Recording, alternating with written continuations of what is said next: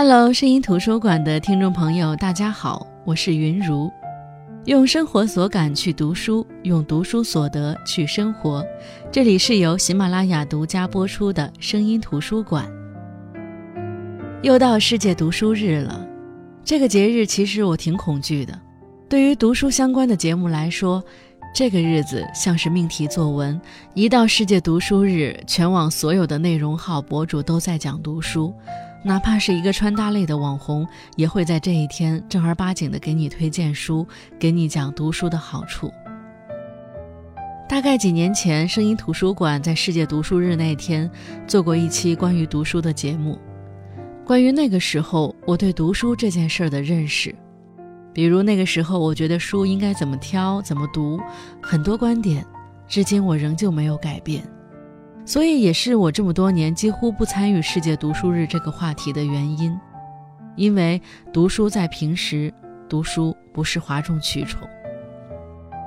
关于读书，我一直认为是一件孤独且难以坚持的事情。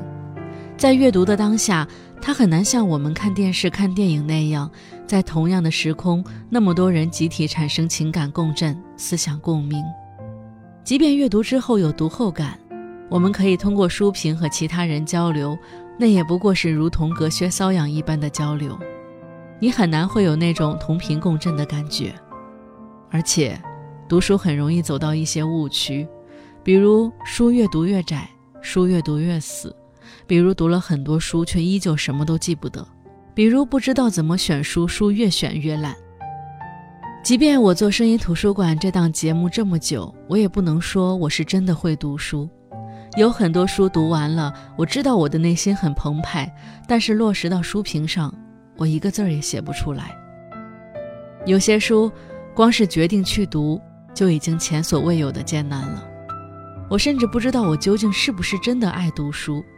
有时候，我感觉我读书纯粹是为了做这档节目，这让读书这件事儿变得不纯粹了。可转念一想，幸好有这档节目倒逼着我读书。要不然，在这个手机吸引力无比强大的时代，我还有可能保持阅读吗？毕竟我对自己的自制力可是一点信心都没有。读书也好，做这档节目也好，最终会把我带到什么地方呢？我心里没谱。直到我看到了一本书，我才知道什么是只有读书人才能达到的地方。那在世界读书日到来之际，我就跟大家分享一下这本书，只有读书人才能达到的地方。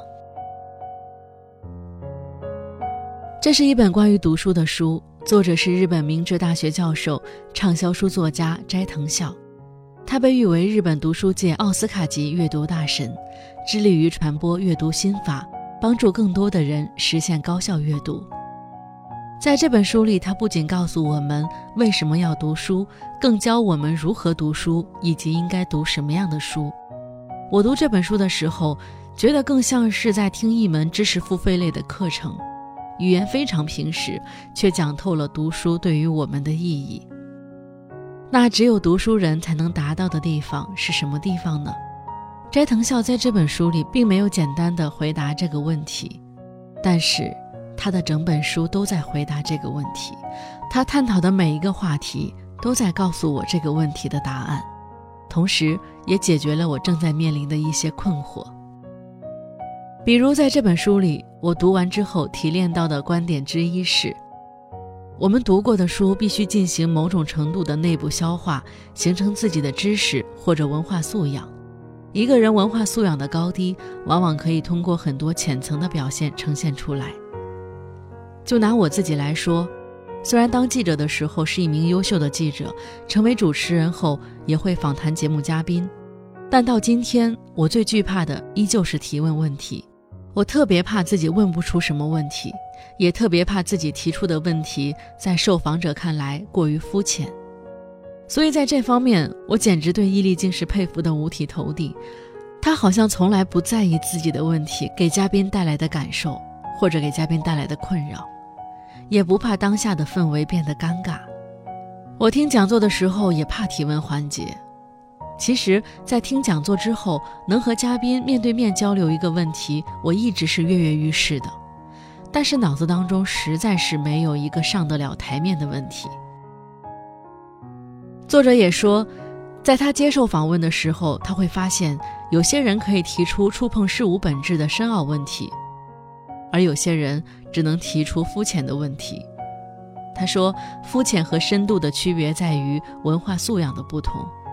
所谓文化素养，不是指那些没有形成系统的学问，或者是微不足道的小知识。文化素养是吸收到自己身上，并融会贯通于一体的，成为血肉一般的广泛知识。就拿我来说，本来我没有系统的看过有关宋史的书，突然去听一个讲宋代历史的讲座，即便嘉宾的讲述激发了我的兴趣，我也可能问不出什么有深度的问题。这就说明我在宋史上的积累不够，或者我还没有形成属于自己的历史观。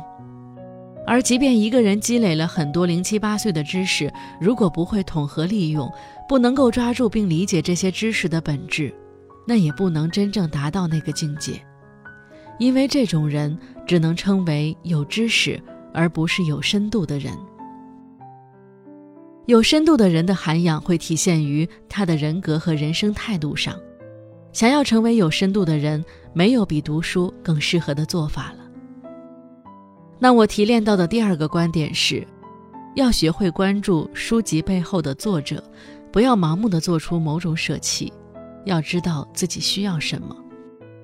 在选择读什么书的时候，我们会发现一些人是从来不看作者是谁的。还有一些人则会对一些作者盲目崇拜。斋藤孝说，以获取信息为目的读书的人，一般不会关注书的作者是谁，因为比起作者的世界观，他们更想了解的是事实本身。但是不了解作者去读书，在某种程度上也是盲目的。就拿我们读的一些历史类的书籍来说，很多历史类的书籍对于同一段历史的阐述观点，彼此之间是对立的。而他们的史料基础是一致的，史实看似与人格无关，实际上能够捕捉史实的眼睛，恰好是作者的人格。有人格才有科学的发现，有人格才有对历史的认知。所以，不管是什么样的信息，都是由某个人完成的，并且都隐含着某个人的人格。所以，即便是以获得信息为目的而读书。只要将信息和人类的活动结合起来思考的话，领悟自然会变得深刻。读书时，大脑的活动非常精妙且复杂，大脑会通过文字理解它的内容和意思，在理解情感的基础上进行品味，想象书中描述的风景、人物的容貌以及声音等各种各样的内容。不单单根据眼前的现实，而且能通过想象感到欢欣雀跃。感动万分的也正是人类，可以说，除了言语本身是人类的象征，通过想象调动情感的读书，更是象征人类的极致行为。当然，除了用眼睛读取文字，用耳朵倾听也会对大脑有着同样的锻炼。但是，对于现在流行的短视频及其他视频类的知识或书籍，作者认为不同于看书。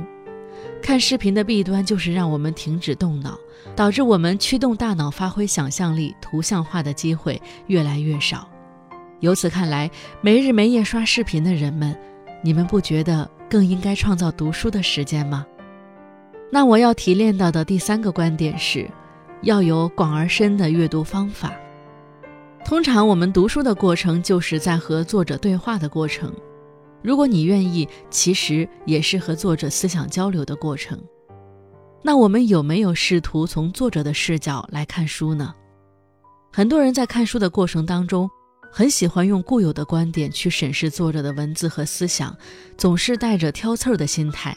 从打开书的那一刻开始，就已经站在作者的对立面了。可是你有没有想过？一个圆锥从上面看像一个圆形，从侧面看像一个三角形，视角不同，所看到的内容也不同。而你始终保持着，因为自己这样，所以对方也应该是这样的观点去看书，就会进入某种局限。读书对我们获得不同角度的想法其实是很有帮助的。但是需要注意的是，我们要以作者的视角先去看，即使持有和作者不同的观点，也要先用作者的视角去阅读，以作者的视角看周围的事物。这样循环往复的阅读，会让你变得多层次、多角度的看问题，同时能够摆脱固定不变的视角，获得有厚度、有深度、有广度的视角。比如，我们看美国人写日本的《菊与刀》，看英国人写中国美食的那本《鱼翅与花椒》，对深化我们的视角其实是很有帮助的。正是因为以外国人的视角写下的文字化的内容，才能更加突出不同视角中的事物。对于非文学类的书籍阅读，像我读的时候，很喜欢去列它的框架。在我学会用思维导图之后，我也喜欢用思维导图将整本书的结构做出来，然后把一些特别的观点加在章节里，这样你一下子就明白了作者写这本书的逻辑，进而你几乎能用一段话就把整本书的主要观点阐述出来。对所有书来说，当你能够用简短的话总结出这本书的精华，可以说这本书你读进去了。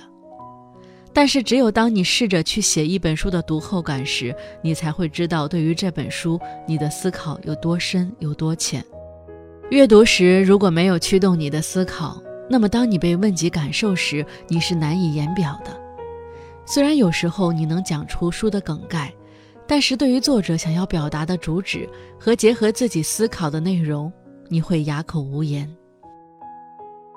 那怎么才能在阅读的时候驱动思考呢？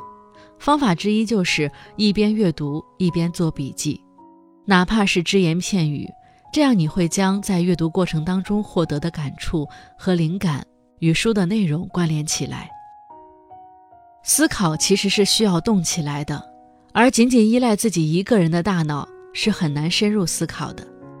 就像我们读书的时候，老师经常会讲：“现在给大家十五分钟的时间来思考这两个问题。”但是。基本上，学生的思考时间只能维持在前一分钟，剩下的时间基本就是心不在焉了。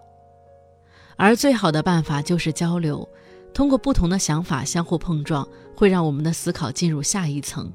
为了想方设法解决我们交流当中的矛盾，思考自然而然就会被调动起来。所以，作者在这本书当中给大家推荐的方法，就是读完之后讲给别人听。讲书会让我们的思维变得活跃。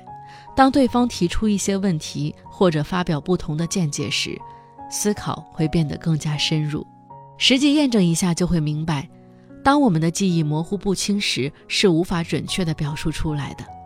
当你回答不上来对方提出的问题时，你肯定是一知半解的状态。那我要提炼到的第四个观点是，要尽可能的扩充自己的知识体系。知识和认知是一个整体，在没有知识的前提下，想锻炼大脑是很难的。随着知识的增加，认知力就会提升。知识和认知之间就是这样的关系。就像我们自然科学系列的人，对很多人来说可能是很少触及的领域，但是如果我们能掌握宇宙、生命、物理等这些自然学科的知识，你的世界会一下子变得广阔。无论是在微观世界里，还是在宏观世界里，都充满着惊讶与感动，就连人生观都可能会发生改变。那就拿畅销书来说，很多人都觉得畅销书应该是很浅显、很浅薄的书，更有人觉得，如果有人，比如像我这样的人分享了畅销书，就应该被贴上没水准的标签。其实长久以来，我也很疑惑这件事儿，但是在这本书里。作者给了我一个答案。他说：“有些人不读畅销书，但这样的话只能让自己的吸收领域变得狭窄。你要想，既然那么多人都在读，一定有能学到的东西。痛快的跟风还能增加知识，多划算呀！看畅销书，从某种程度上来说，也是你不了解的领域。为什么不把接触未知领域的机遇好好利用起来呢？”只有你掌握的知识越多，你就会越懂得世界的辽阔。那么，我们再回到开头，只有读书人才能达到的地方是什么地方呢？我觉得这句话其实是在问我们读书的意义。我们人类除了满足物质需求，还因为人生的意义而活着。那么，读书既可以培育我们追问人生意义的力量，也可以了解世间万物的深刻含义。读书可以深切地感受活着的价值。心理学家维克多·埃米尔·费尔克兰在《夜与雾》这本书当中有这样一句话：“我们不要在生活中期待什么，相反的，我们应该一味地追问生活对我们的期待是什么，这才是问题。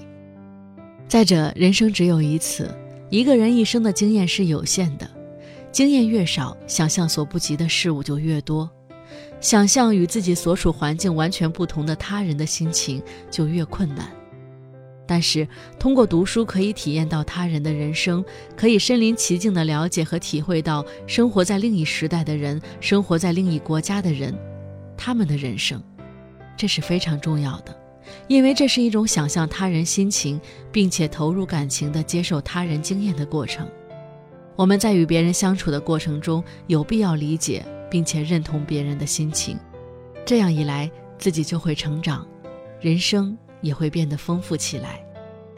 这个世界本就充满了复杂的快乐，只有读书人，形成一定文化素养的人，才能够意识到那些复杂的快乐，并且能够乐在其中。好的，我是云如，今天分享的这本书是斋藤孝的《只有读书人才能达到的地方》。这本书是一本工具书，也是一本指南书，是一本观点书，也是一本方法论。节目当中分享的只是我的一些有感触的地方，希望每一个爱读书、想读书的你都可以去看一下这本书，学习一下怎么阅读才能去到我们想去的地方。声音图书馆，我们下期再见。